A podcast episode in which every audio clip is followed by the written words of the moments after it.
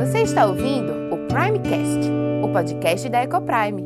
Fique agora com Andressa Oliveira. Seja bem-vindo!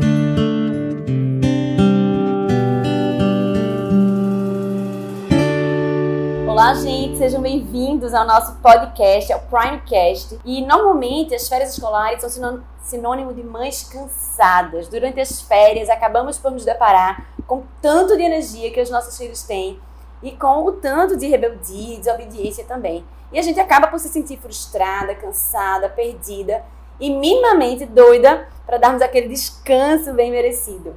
E iniciamos a contagem regressiva para o início das aulas. Muitas mães vivem essa realidade. Você também tem se sentido assim? Hoje eu quero te convidar para discutirmos formas de mudar essa perspectiva. E estamos recebendo Beth Baima como nossa convidada. Beth é casada com Bruno e é mãe de Sofia, de 4 anos, e Isabela, de 2 anos.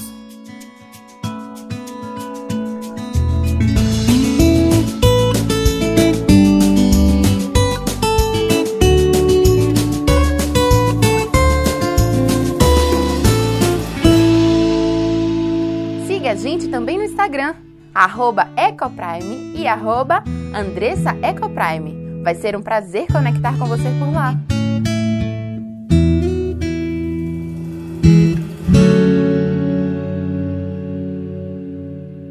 Beth, muito obrigada por estar aqui conosco, compartilhando um pouquinho da tua experiência como mãe. Para mim é um prazer. e Beth, como é que você se sente? Você se sente assim também? Como são as férias, suas férias com as meninas e como você consegue fazer com o trabalho? Então, me conta como você consegue fazer com o trabalho primeiro. eu geralmente tento equilibrar os meses de férias delas, então eu tiro 15 dias de férias também, só que então no mês de janeiro eu vivencio metade de janeiro trabalhando e elas de férias, e a outra metade eu mergulho no universo das férias delas. Então tu acaba vivenciando um pouquinho Isso. de cada coisa. Porque normalmente existem pessoas que vão ter aquelas mães que não vão conseguir tirar férias junto com os filhos. Exato. Né? E vai ter aquelas que vão conseguir flexibilizar um pouco o trabalho, de repente trabalhar um pouquinho menos para ficar um pouco mais com as crianças. E aquelas que conseguem tirar férias e acaba que você vivencia essas duas situações Isso. de flexibilizar o trabalho, né? E de tirar férias com elas no mesmo mês. Massa. Isso. Então conta aí como é, como é que você tem vivenciado as férias junto com as meninas. Então, quando eu tô de férias, eu tento aproveitar ao máximo, eu mergulho no universo delas. Porque eu acho assim que férias, quando a gente era criança, era a sensação, a gente ansiava por isso. Então, elas também esperam por isso, elas não vão para aula, não tem aquele compromisso e elas estão junto da gente que elas gostam, né? Elas têm o prazer de estar com a gente, de ter a companhia da gente. Então, e a gente também tem esse prazer de estar junto delas. Então, acho que é um momento que é um privilégio de a gente aproveitar para curtir um pouco disso. Então. E normalmente a gente tava. Normalmente a gente vive um corre-corre muito grande, né? Assim, entre trabalho, a rotina do dia a dia. Por mais que a gente, às vezes, algumas pessoas tenham condição de chegar um pouquinho mais cedo em casa, mas é sempre essa rotina louca de trabalho. Sim. E às vezes, mesmo quando a gente chega em casa, a gente trabalha muito no celular. Né? Eu me lembro que eu li há muitos anos atrás uma entrevista na Você SA com Max Geringer e ele dizendo exatamente isso, né? Que no futuro a gente trabalharia cada vez menos formal e cada vez mais fazia, faria mais trabalho extra informalmente. Exato. E hoje a gente vive muito isso, né? A gente acaba trabalhando muito pelo WhatsApp, por, através das mídias e tal. Sai do trabalho, mas o trabalho não sai da gente. É verdade, a gente continua trabalhando. E isso acaba afetando a qualidade do tempo em que a gente oferece aos nossos filhos em casa e a gente isso. tem muito pouco tempo. E aí eu acho que a primeira coisa que tu falou aí, que eu queria observar em relação às férias, é essa perspectiva de como a gente vê as férias né, com os nossos filhos em casa, é justamente essa perspectiva de gratidão, porque a gente tem normalmente o tempo é algo tão escasso, a gente tem tão pouco tempo com os nossos filhos. E eu tenho, o Diego já está com 3, 13 anos, né? E ele já está ficando grandinho, já sou mãe de adolescente. e a gente olha para trás a gente vê o quanto o tempo passou rápido, né? Como foi rápido, como ele chegou rápido aos 13 anos Isso. e como às vezes a gente olha para trás e sente um pouco de saudade daquele tempo em que ele era um pouco menor. Isso. E, e é um privilégio nosso podermos conseguir flexibilizar o tempo no trabalho, conseguir tirar férias junto e poder garantir, proporcionar, né, ter esse tempo com eles. Isso. E é né, em cima do, do, que tu colocou em relação ao privilégio. E outra coisa que eu estava pensando em relação à questão de, de que o tempo ele nos ajuda a termos é, quando a gente tem tempo com os nossos filhos, tempo de qualidade, garante a nós um tempo para ensino, né? Isso. Deus ele nos deu quanto autoridade na vida dos nossos filhos para cuidar, amar, proteger, ensinar. Eu tenho sempre falado sobre isso. E, e, esse momento, esse tempo, apesar do pessoal hoje falar muito sobre tempo de qualidade isso. e tempo de quantidade, é. né? E eu acho meio falácia, assim. É. O, eu, eu sou muito assim. Quanto mais tempo eu tiver com elas, melhor. Então, se eu puder ter o dia todo, eu vou trabalhar em cima disso se eu tiver pouco tempo, eu vou trabalhar em cima desse pouco tempo o máximo possível para que aquele tempo junto com ela seja um tempo proveitoso. Eu acho que a quantidade, que é isso, né, que você falou assim, é. acho que a quantidade ela importa também. também. Lógico que você tem que ter qualidade do tempo, não adianta você estar tá com o seu filho em casa no celular. Exato. Mas a quantidade do tempo ele importa Sim, também, exato. né? E aí eu acho que esse tempo ele garante a gente ensinar ensinar aos nossos filhos lições preciosas, porque é nesse tempo que a gente, né? É, somos responsáveis por elas. Isso. É um privilégio que Deus nos deu, né? É uma herança e a gente precisa cuidar delas. E é, a, é o período de formação do caráter delas, né? Então, assim, Isso. assim, nós somos o espelho. Então, a gente observa muitas vezes comportamentos delas que elas copiam da gente. Então, é importante a gente ver o que elas estão reproduzindo. É verdade. E com o tempo das férias, eu acho que a gente consegue ter uma maior percepção disso. Porque quando a gente está trabalhando, pelo menos comigo acontece isso. Você vai ao trabalho, aí você chega no trabalho, você chega cansado. Uhum, né? É você saiu de casa, você enfrentou o trânsito, você enfrentou as demandas do trabalho, você enfrentou o trânsito de volta, e aí quando você chega, vem duas crianças correndo felizes da vida porque você chegou, mas você está exausta. Uhum. E aí você negar esse acesso delas a você é, é, é, é de cortar é a alma. Então, né? exato. Então eu acho assim que nas férias, você estando descansada, você não tem essa demanda do trabalho, você podendo mergulhar no universo delas, eu acho que isso é. E, e para mim isso é um privilégio. Eu fico contando as horas para entrar de férias para poder estar com elas. Ai, é.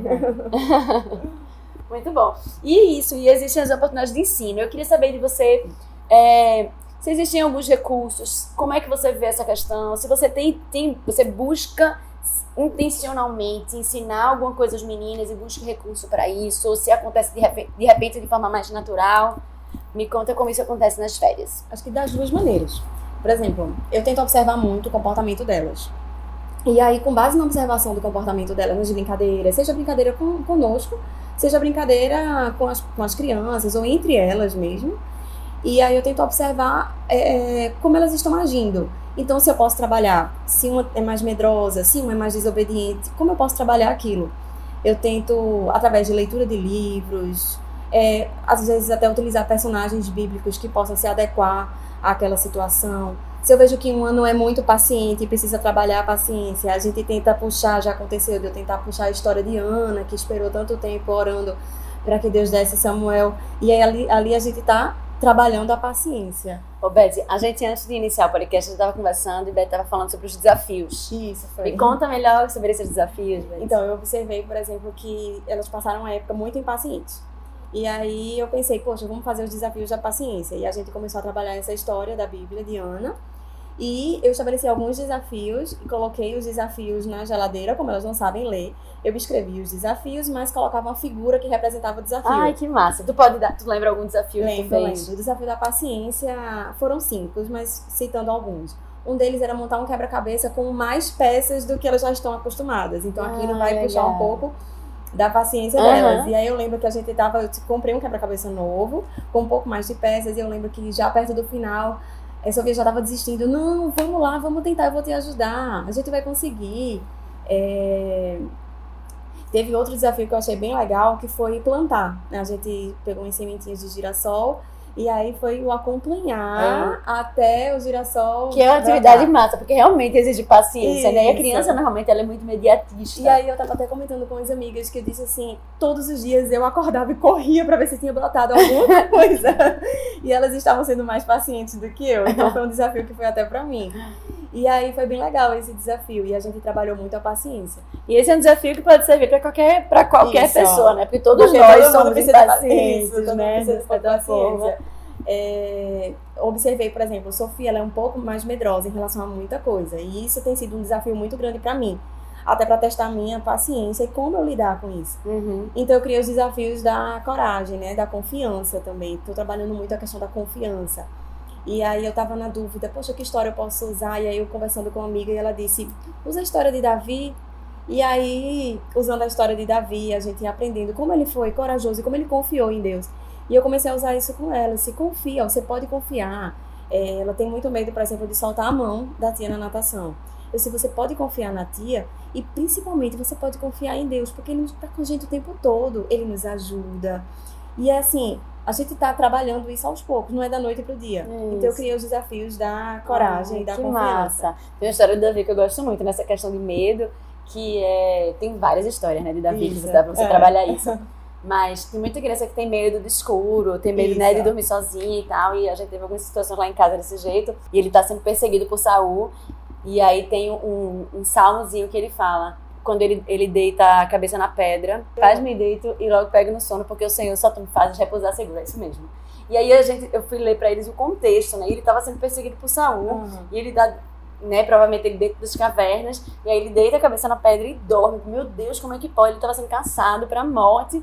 E, e ele tem essa tamanha confiança em Deus e consegue deitar Isso. a cabeça. Né? Nem é no travesseiro fofinho que a gente deita, mas está na pedra, é. né? E na pedra, num lugar qualquer, e dormir profundamente, dormir bem, tranquila, descansado, né? Sabendo que Deus cuida cuida dele. Mas, é. mas é, acho que Davi foi uma escolha bem, Muito. bem acertada. Eu lembro que a gente estava voltando de uma recreação e já estava ficando escuro. E elas estão começando, principalmente Sofia, que é mais velha, essa questão do escuro. E ela disse, mãe, eu tô com medo, tá ficando tudo escuro. Aí eu disse, lembra daquela musiquinha que a gente canta? E a gente saiu na calçada cantando, aprendi um bom segredo, né, uhum. que a Bíblia diz. E para quando às vezes sinto medo, né? lá na Bíblia está gravado, é o que a Bíblia diz. É, ele diz que está comigo, mesmo no meio do perigo. E aí a gente veio cantando na, na rua e eu já me deparei também cantando na rua, indo para a escola e vai cantando na rua também. Ah. Porque eu acho assim, eu sou muito da teoria que cada momento é um momento de você aprender, de você trabalhar alguma coisa, cada momento. Às vezes você está indo para a escola, você faz uma pergunta, já aconteceu dela dizer, eu não quero ir para a escola hoje. Eu sei por quê? Não, porque eu queria ficar muito com você. Eu disse, mas mamãe precisa trabalhar, mas vamos aproveitar agora e vamos cantar uma música. E a gente vai cantando na calçada juntas até ela chegar na sala de aula. Então, assim, acho que todo momento é um momento de aprendizado. Um dia a gente encontrou um ninho de um passarinho. Ai, que massa! E ali foi fantástico, porque elas ficaram boca abertas. Ai, ninho de passarinho. E aí todos os dias a gente ia olhar o ninho, até que eu descobri que aquele ninho provavelmente caiu, então não ia nascer passarinho dali. Hum. Então aí eu precisei trabalhar com ela isso, a frustração e explicar que não ia nascer porque se perdeu. E ela disse, mas a gente pode cuidar dele. Eu disse, é verdade, a gente podia cuidar dele, mas ele nesse momento da vida precisa muito da mamãe passarinho. Mas a mamãe passarinho vai depois colocar outros ovinhos e vai ter novos passarinhos. Então assim, tudo, enquanto a gente tem a criança, é um momento de aprender. É verdade, né? São várias oportunidades, ainda nas coisas pequenas, e tu tem duas, né? Então, assim, elas estão sempre brincando e às vezes brigando também. Também, muito. Né? e eu acho que se aplica da mesma forma aquilo que tu falou, assim, quando a gente chega em casa depois do trabalho, uma rotina convencional, a gente sempre está muito cansada, por mais que às vezes a gente veja elas brigando ou tendo algum atrito, normalmente a gente tende a dar uma solução é. mais rápida, tipo assim, mais superficial. Isso. Não, oh, não, não pode brigar, não, vamos lá, pede desculpa, vamos lá, isso. bora lá, vamos, vamos brincar de novo. É. Né? E a gente acaba fazendo muito isso, mas eu acho que quando a gente tem mais tempo, e eu acho que as férias ela proporciona isso, de a gente poder parar, por mais que às vezes a gente se sinta cansada, isso. Porque às vezes, não sei se na tua casa acontece, mas às vezes é tipo uma, uma atrás da outra, né? Mamãe! Começa às 5 horas da manhã. a tua casa começa mais cedo do que a minha. 5 horas da manhã e acordam já com fome. Parece que. Cedinho. Já né? começa a atividade. Já é, mas é assim. Lá em casa era também, eu já passei dessa fase quando eu tô mais velha, né? Lá eu fico brigando pra eles dormirem. Meu marido fica tirando na minha cara. Porque lá todo mundo. Ah, normalmente eles já dormem um pouquinho mais tarde nas férias. Uhum. E aí quando eles, acor eles acordam tipo 7 horas. Eu não acredito, vocês acordaram 7 horas, vão dormir. 7 horas nas férias, é hora de acordar. E eu doidinha que acorda em 7 horas. É. pois é, mas aí lá eu fico brigando pra eles dormirem um pouquinho mais. Mas eles acabam brigando muito. E esse é o momento também da gente. De, de a gente corrigir, né? É. Como é que isso funciona? Né? Essa questão das meninas brincando também juntas, né? De uma certa forma elas já se entretem, né? Isso. Porque a Isabela já chegou numa idade que consegue brincar bastante com Sofia, então elas interagem muito. Gente, rapidinho, só um pause. Essa é uma, um bom motivo também para ter mais filhos, né? Às vezes aquelas pessoas que só querem ter um filho. Não, tenham mais, por favor. Na verdade, eu sou tem... filha única e não recomendo. É, olha aí. Então, assim, né? Um, um testemunho aí é. bem importante, pesado. E é importante você ter dois filhos, né? E, e gera essa questão da companhia. É tão gostoso É. você ter irmão e você tem alguém pra brincar. No começo é um pouco difícil, porque tem aquela questão do ciúme. Por exemplo, a Sofia era sozinha. Uhum. Ela já sabia ser sozinha e brincar só com a gente. Então chegou Bela, que ainda era pequenininha, não interagia. Hoje não, ela super interage e hoje Sofia não vive sem Isabela, tudo recorre a ela, tudo quer brincar com ela. Então, assim, é muito legal ver essa. Eu, eu, eu não tenho irmãos. E quando eu, de vez em quando eu fico bestinha, assim, olhando para as duas brincando e falo assim, meu Deus, que massa, assim. Sabe essa coisa, as duas brincando e Isabela, assim, a- encantada com Sofia. Ela fica assim, É, olhando pra o- Sofia, que é a irmã mais velha. É, o mais novo sempre tem, né? Essa É. admiração tão linda pelo mais velho. olhando e assim, é incrível, eu acho o máximo. Mas elas têm os atritos dela. Muitos, até porque são duas personalidades completamente diferentes. Foi o mesmo forno, mas saíram coisas diferentes. Elas são completamente diferentes. Eu digo fisicamente e de personalidade. E eu lido com uma personalidade que é muito fácil de se adaptar, que é Sofia, que é uma personalidade que ela é mais de obedecer. E ela, quando faz alguma coisa errada, ela já nota e já pede desculpa, desculpa, mas eu não vou fazer mais isso, eu sei, sabe? Ela já vai. Isabela não, ela é mais do desafio. Então ela é mais de provocar. Então é, elas brigam muito, muito. E não é fácil lidar. E quando a gente tá trabalhando e já tá cansado, a gente, como você mesmo disse, a gente tende a resolver muito rápido. Às vezes a gente até se utiliza de barganha. Ó, a gente vai descer, então assim, vamos lá, não é legal que a gente vai descer, vai brincar lá embaixo. Tira o foco, né? Ó, vamos fazer. Exato, a gente tira o foco. Mas tirar o foco tá errado, porque a gente não tá tratando o coração. E eu Hum. acho que a questão de criação dos filhos é muito isso, é tratar o coração. Né? E vem desde pequenininho. A gente Verdade. acha que eles não entendem, mas eles entendem. É. E eles entendem desde pequenininho quando estão fazendo certo e quando estão fazendo É. errado. Eu acho que a figura clássica pra mim disso é a criança engatinhando, com, querendo colocar o dedinho na tomada e olhando pra mãe, assim, pra tipo. Isso. Testar, ela né? olha, ela olha, ela sabe. Ela sabe que tá errado, ela olha, desafia e, né? É. Eu costumo, nessa fase, observando isso, eu tento tratar isso conversando mais com elas. É, não só pede desculpa, pede desculpa, faça isso, não. Eu chamo pro canto, eu converso, a gente faz uma oração. é, e às vezes até no meio da oração, ela é, Isabela não, que ainda é muito pequena, ela termina só repetindo, mas Sofia não, que já, já é maior, e ela diz que eu errei pra limpar o meu coraçãozinho que tá sujo, eu não posso fazer isso. Então, essa questão de tratar o coração, de você conversar mais, de você orar, de você mostrar na Bíblia uma, é, uma história é, que trate isso, um versículo, às vezes até um, um versículo. Eu lembro que vi um versículo muito simples da Escola Dominical das Atividades, que sobre amar, amemos uns aos outros. E aí, eu disse, olha a importância de amar, o quanto a gente pode desdobrar esse versículo quando a gente ama. A gente trata bem, a gente é educado, a gente ajuda. Se um amiguinho cai, a gente vai lá e ajuda. A gente não fica rindo do amiguinho. A gente não pode bater. E, e, e pra menorzinha é mais nesse sentido do bater. Tá na É. fase que ela bate. Sofia não, não batia, mas essa veio carimbadinha. então ela bate, empurra no escorrego, não espera o amigo. Então eu chamo pra conversar, parou a brincadeira, vem cá. E a gente conversa. Assim, ó, não pode empurrar um amiguinho, o amiguinho machuca, ele vai chorar, ele vai ficar triste. E você tá errada, não é assim que funciona.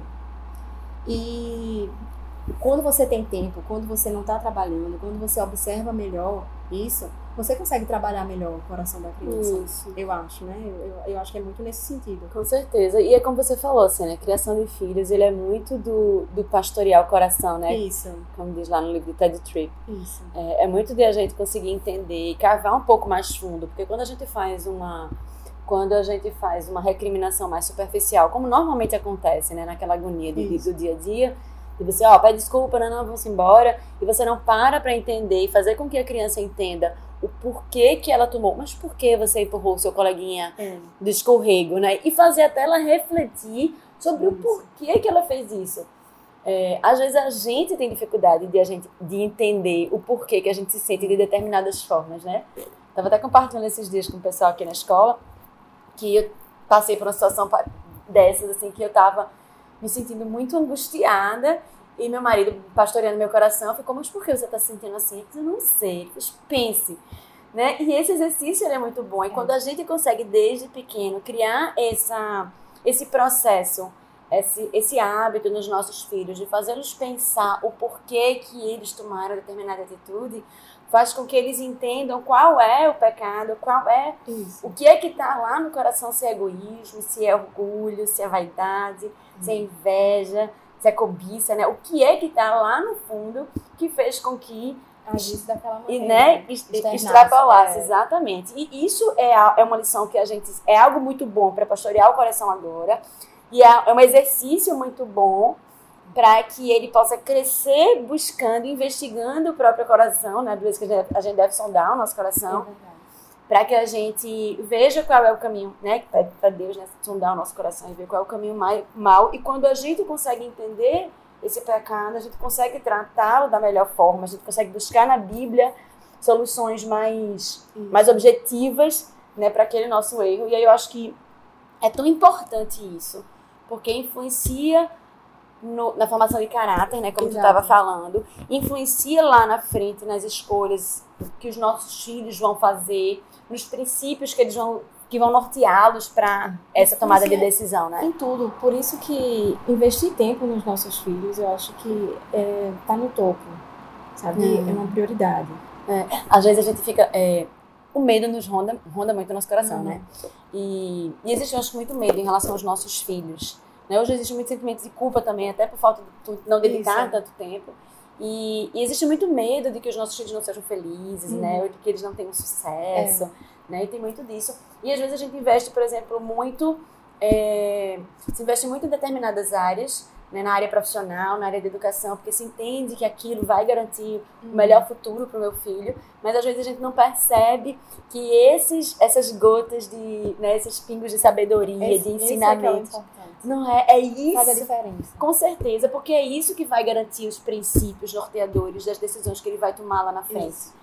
Né? Com quem ele vai casar, como é que ele vai morar, com que pessoas ele vai andar e nutrir como vai se amizade, portar. como diante vai se portar, como vai se relacionar com a esposa, com os pais Isso. né? Então tem tudo a ver como ele vai viver lá na frente. Então, olha, gente, como as férias são importantes, né? Esse tempo de quantidade e de qualidade que a gente pode dedicar aos nossos filhos. E eu acho que também é um momento importante não só de tratá-los, mas a gente observar, porque eles são um espelho nosso, né? E eu acho que um grande desafio na criação de filhos é isso. Como a gente vê comportamentos nossos reproduzidos por eles. E aí a gente vê que- como a gente erra também, É verdade. né? E é importante. Às vezes eu me pego perdendo a paciência. Uhum. Quem aí, não? Exato. E aí, de repente, eu extrapolo e depois eu chego pra ela e diz, olha, mamãe, realmente não, não devia ter feito isso, me desculpa. Então, a gente reconhecer também o nosso lado quando a gente erra.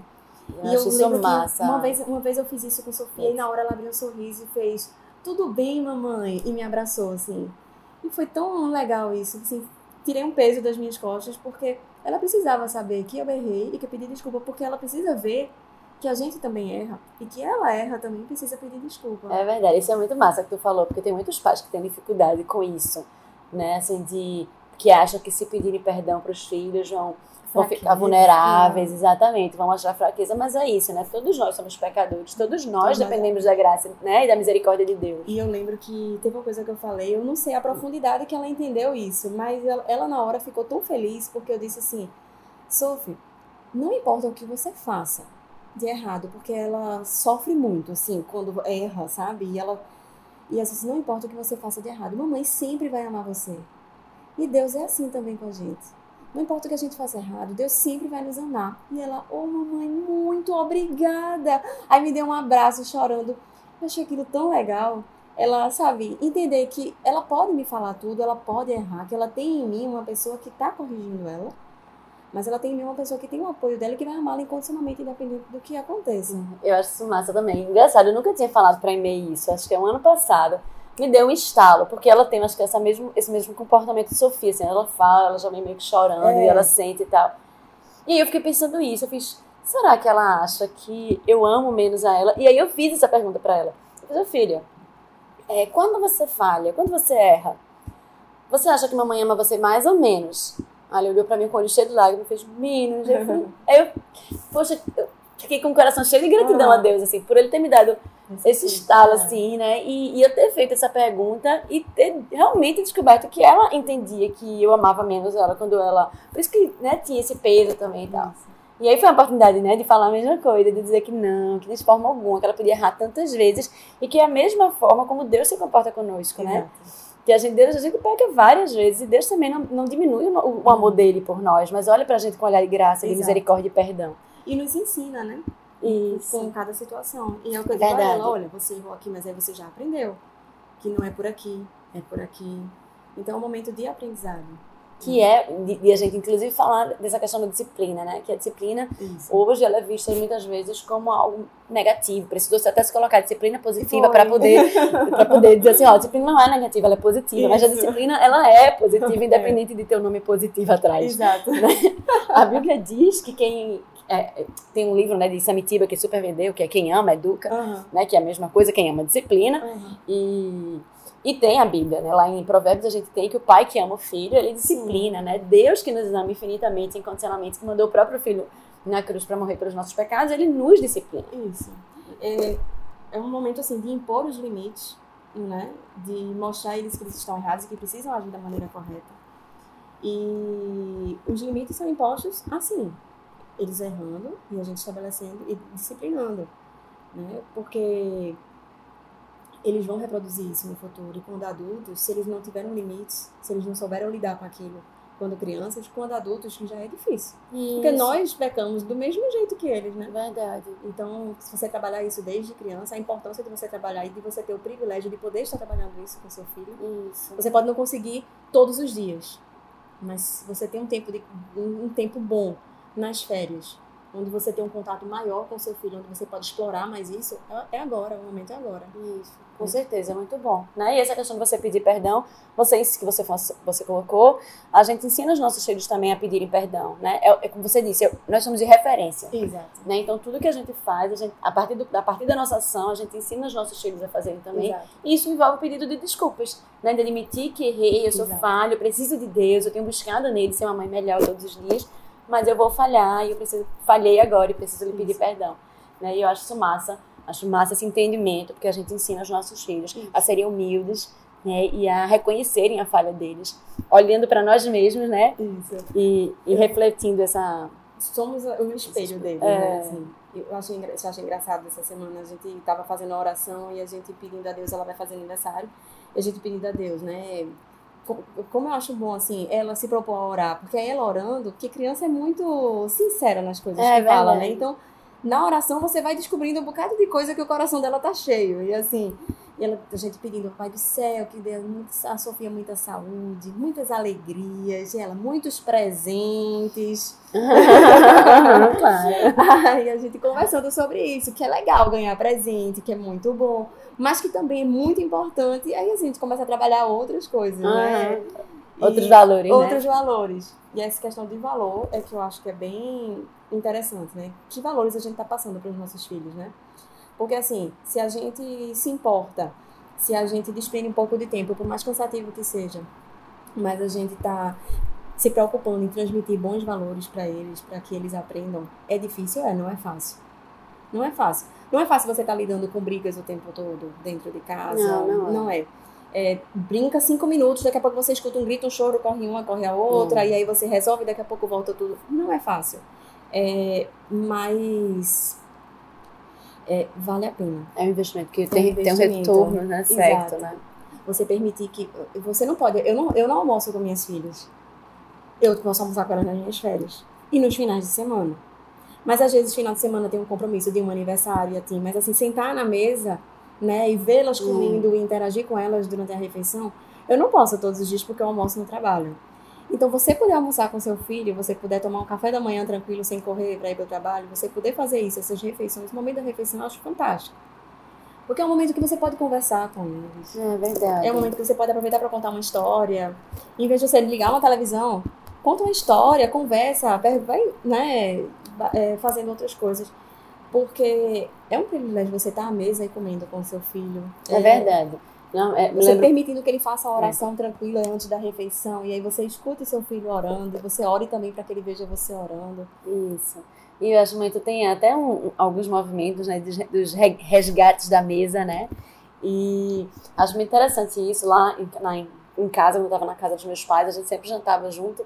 E era sempre um momento onde cada um meio que falava do dia e tal, e a gente tenta meio que replicar isso em casa, que é isso, né? Um momento muito, muito bom. E outra coisa que eu tava pensando, em relação até esse período de férias, que na verdade não deveria se resumir ao período de férias, Sim. mas a todos os períodos, que é a questão do culto doméstico, né? Hum. Muitas, acho que se perdeu um pouco por conta da nossa, da nossa rotina muito puxada, mas o fato de a gente sentar com os nossos filhos, e pode, pode ser até a mesa, né, de jantar também, Exato.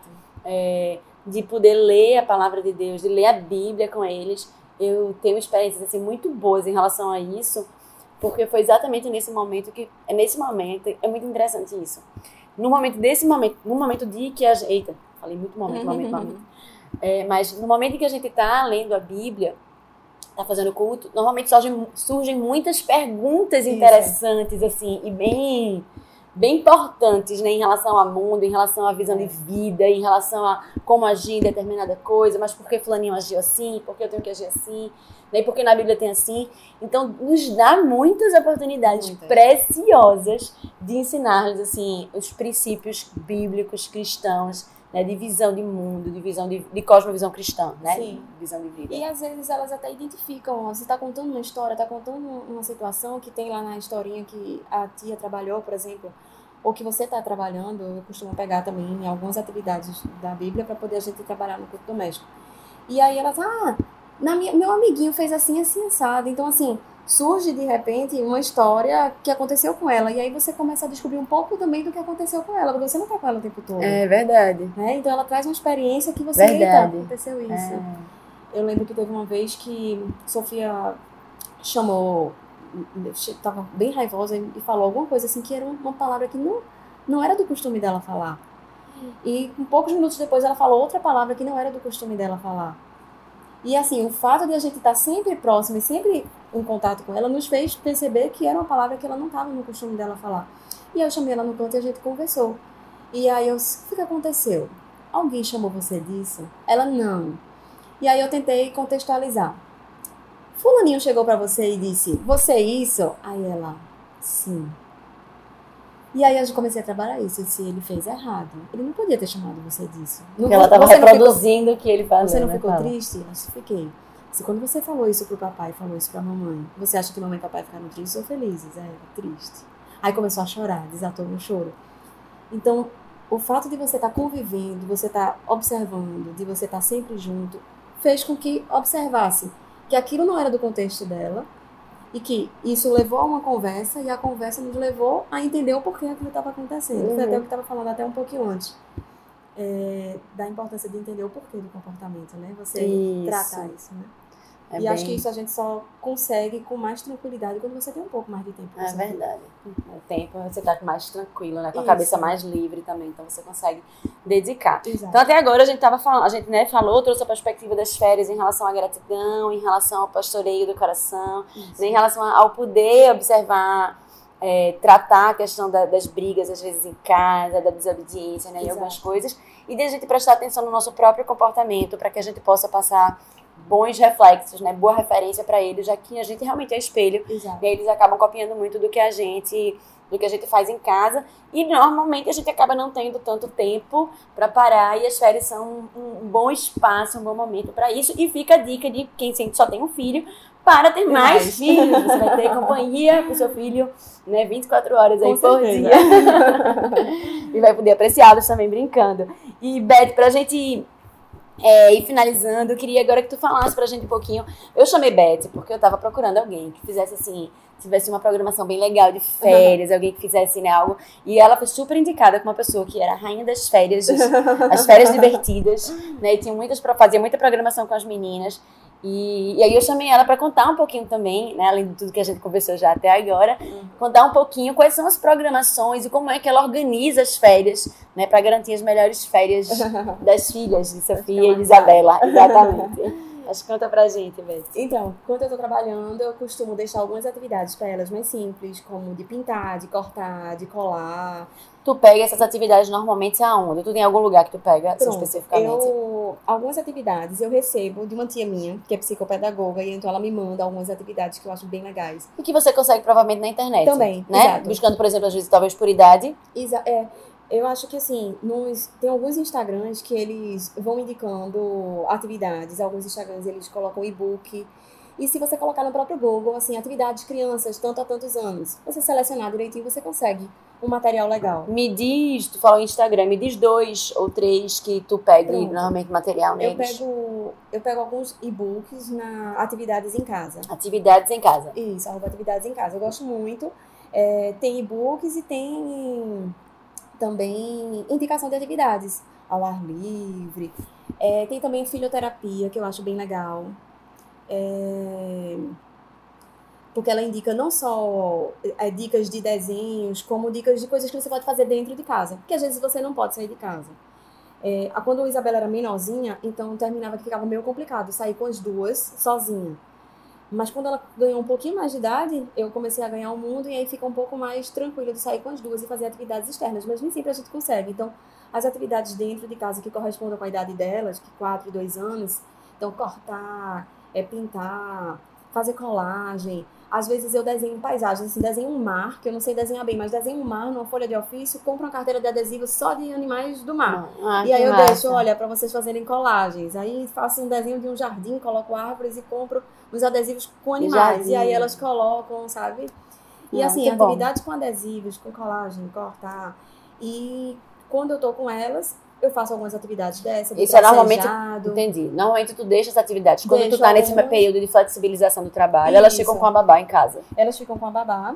E aí eu E aí deixo tu- algumas atividades que são mais Entendi. acessíveis, outras que requerem um pouco mais de atenção, eu faço com elas, é, acompanhando elas quando eu tô em casa. E às vezes é brinquedos também, porque assim, quando a gente vai notar, nossas crianças têm mil brinquedos. É verdade. Alguns ficam intocados em caixas organizadoras e aí ficam perdidas um tempão. E aí o que é que eu faço? Eu tento revezar os brinquedos. Então eu penso, ah, vou deixar separado para as meninas no meio do quarto de brinquedos uma caixa, e aí eu deixo uma caixa com brinquedos que faz uma semana que elas não brincam, e aquilo é uma novidade. Ai, que massa. Ai, brinquedos bom. de montagem, então que elas E também aí você faz uma sugestão pra elas Eu já, faço uma sugestão. né, de exato. brincadeira, né? Os brinquedos estão acessíveis a elas, mas aí eu faço uma sugestão. E aí elas tiram aquele brinco e termina que elas brincam com aquela sugestão. E depois brincam com outras coisas que elas realmente queiram. Quando eu tô de férias, eu tento dividir um pouco assim, fazer atividades dentro de casa, porque também é cansativo passar o dia todo fora É de casa. verdade. E aí eu tento dividir atividades dentro de casa com atividades fora de casa. Então eu tento seguir os Instagrams de livrarias que promovem muito, tem muitas programações. Eu já escutei pessoas dizendo assim que Recife não tem muita coisa para criança. Na verdade, eu acho que tem. Tem muito lugar que Acho que você só pode sabe, levar. só sabe buscar e procurar, né? Exato. E além de lugar para ir, tem muita programação. E aí você seguindo livrarias, shoppings também, é, algumas casas de recreação, é, sempre surge uma apresentação, um teatro. é, às vezes a gente acha que criança, não, lugar de criança não é no teatro, teatro não vai. Mas é tão legal. A gente não tem muito costume é o de costume. ir pra teatro. Eu, é, tem gente que não leva para museu. Eu estava em uma viagem certa vez, eu sem crianças ainda, e eu vi um professor com várias crianças pequenas observando o quadro. Eu disse, fantástico. Porque assim, a percepção nossa do quadro é uma, mas aquela criança é outra, mas é uma percepção. Ah, Né? E se você, na verdade, a gente foi com. Normalmente, quando a gente viaja e a gente vai para museu, eu tento procurar algum guia local para instruir, para nos Não instruir. ficar perdido, né? Isso, e a gente foi para. a gente foi para o Museu do Louvre, lá em Paris, com o guia, e meu Deus do céu, assim, os meninos saindo de lá, doutores, em Napoleão, primeiro, segundo, terceiro, casou com quem, teve filho com quem, e Imagina. o quadro, os quadros tal, porque que eram diferentes, porque eram valiosos e não sei o quê. Então é muito bom. E eles conseguem observar, né? Desde que a gente, até a gente também, Isso. né? Quando, quando traz uma perspectiva, e hoje com, hoje com a internet, você consegue descobrir muita coisa na Exato. rede, né? Exato. Então pegar um quadro e entender quem foi que pintou, por que que ele pintou, qual foi o Isso. contexto, né? E faz com que. Um dia desse Chama- eu achei, tem umas livrarias que vendem os livros bem baratinhos, 10, 12 reais, às vezes no shopping fica uma, uma, uma espécie de livraria móvel, né, que tem lá. E eu achei um, um livrinho sobre Van Gogh. E aí eu fiquei pensando, ah, eu vou comprar, mas mais tarde, quando elas forem maiores, eu trabalho um pouco esse livrinho. E eu costumo muito comprar livros de atividades e eu tento encontrar os melhores momentos para poder usar aquele livro. Pode não ser agora, mas pode ser daqui a um mês, que eu observo que se encaixa. E aí eu pensei, poxa, a gente fez a atividade do girassol. Van Gogh tem um quadro dos girassóis, então eu posso falar um pouco de Van Gogh, só onde ele nasceu, dizer que é um outro país, e é o nosso país, é o Brasil, e ele nasceu em outro. E aí eu mostro esse quadro dele, e esse livro também cola adesivo, e ela colou o quadro do adesivo dos girassóis, e aí a gente viu o nosso girassol, e a gente trabalhou a cor Ai, pra que menorzinha, massa. então assim, Se tudo encaixou, tudo né? vai se encaixando. Então, assim, quando eu tô com elas, eu faço muitas atividades dentro de casa. Sejam atividades livres de brincadeira, como montar uma cabana dentro de casa, e aquilo já é um. Ah, eles amam, né? É. montar Pegar um bocado de cadeira, lençol, fez a Isso, festa, né? é. É, uma coisa que eu faço muito também de atividade dentro de casa, eu coloco o biquíni delas dentro do banheiro e tinta. Elas pintam a parede do banheiro, porque depois É saem. verdade, E elas amam Ai, isso. amei essa ideia, vou, vou, fazer. pintam bastante e ela assim gosta muito de brincar de boneca. Então assim, dizer que vai levar a banheirinha da neném para o banheiro para dar banho na neném é só um sucesso. Aham. Então elas ficam ali um tempão dando banho na neném. Olha, gente, muitas dicas sabonete. muito boas. É, aí fica um tempão. Um dia desse eu comprei uns dinossaurozinhos, elas ganharam os dinossaurozinhos, e aí eu dei pra elas brincarem com os dinossauros, mas aí elas quiseram dar banho nos dinossauros, então foi banho de dinossauro, de neném, todo Mas criança junto. gosta muito dessa de água, né? Água. Você colocando água, É. né? Eles fazem a festa. E tem uns lápis também que pintam na parede de banheiro, assim, que é fácil de encontrar em qualquer loja, assim, que vende produto infantil. E elas amam pintar e fazer desenhos. Eu reservo uma parede para cada uma para não ter confusão. E ali elas é, ganham criatividade e você ganha um tempão com eles brincando. E é muito legal eles se divertindo, né? É, muito com massa. certeza. E externamente eu tento ir para parque de diversão, tento ir para praça, que amo, bicicleta, patinete, correr. Aham. Você desce pra correr no campinho e soltar bolinha de sabão. Pra elas é simplesmente ir numa esquina comprar pipoca e voltar. Pra elas é um passeio. É na verdade. E às vezes a gente fica aqui, né? esquina. Procurando algo muito grande, mas eles se, eles se satisfazem com, Muito com muito pouco, né? Uma vez eu tava em casa pensando assim, meu Deus, o que, é que eu vou fazer hoje? Aí eu pensei, hoje nós vamos ser. Elas estavam assistindo a um programinha, e aí eu pensei, hoje nós vamos explorar. Nós vamos ser exploradores. E aí peguei um, um papelzinho com desenho de pétalas de rosas, de galhos, de pedrinhas, e disse, a gente vai procurar isso. E a gente foi pra rua, na frente do prédio, tinha um canteirinho com uma árvore, e ali a gente pegou, grave, cada uma com sua mochila, pegou graveto, pétalas de flores, é, pétalas, pegou florzinhas no chão, folha seca, folha verde. E assim, elas entraram no prédio, tinha outras crianças, e elas venham ver o que a gente pegou, espalhou tudo no chão. Super orgulhosos, né? Ver. Foi uma besteirinha que pra Ah. elas foi fantástico, pra elas realmente foram, foram Basta um exploradoras. pouquinho de criatividade, né? Exato. Aí, às vezes, eu acho que Instagram, e é, alguns Instagrams que a gente segue dão muitas dicas legais. E eu acho que uma rede de apoio de amigas é uma troca de experiência muito boa. É verdade. Eu acho que isso é muito legal. Amigos da mesma faixa, com, assim, principalmente Com com filhos mesma- da mesma faixa etária, né? Exato. Até pra sair Ou então junto, que já né, passou Beth? por isso, É né? verdade. E assim, te- tem certas fases, por exemplo, Sofia agora tá com quatro. É uma fase que ama encontrar os amiguinhos e brincar. Então, você chamar um amiguinho pra brincar em casa, faz aquele lanche. Às vezes eu tô em casa com ela, se você não tem o que fazer, se você ligar cinco músicas das princesas, que é o meu caso, da, da Respiram Princesa, cinco músicas de princesa e dançar com elas na sala, elas ganham a tarde. elas ganham a tarde. E se vestir o vestido da princesa. Aí pronto, acabou-se. acabou-se. Beth, muito bom. Muitas dicas muito legais. É, a gente tá chegando aí, ao, estourando já o nosso horário. Estamos chegando ao fim. Tu queria, queria colocar, fechar aí com mais alguma coisa? Então, assim, só reforçar essa importância da gente encarar as férias como um período prazeroso, né? Cansar tudo cansa na vida. É verdade. Mas eu acho que estar, estar com filhos, dedicar o tempo a eles é um privilégio. Eu acho que é a palavra mais Hum. importante. Antes eu pensava, meu Deus, eu vou entrar de férias, o que é que eu vou fazer? Hoje eu já encaro, eu preciso entrar de férias para ficar de férias junto com elas, pra gente aproveitar, porque tem muita coisa para fazer. É verdade. Se a gente pensar que assim, os nossos filhos, eles vão estar...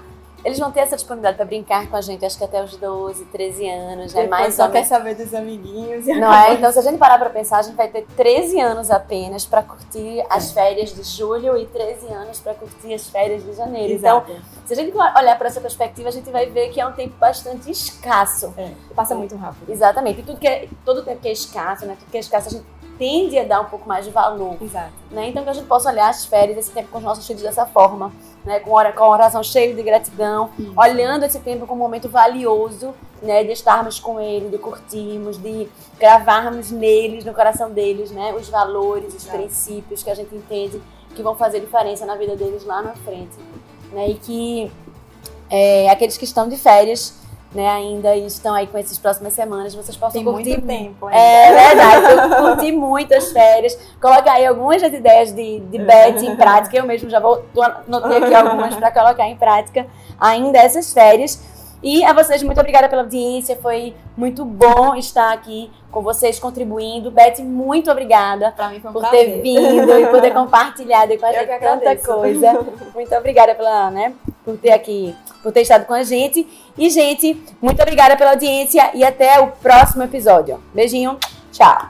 E se você foi abençoado por esse conteúdo, compartilhe com aqueles que você ama. Faça parte desse movimento de proclamar as verdades transformadoras do Senhor. Obrigada pela sua audiência e até o próximo episódio.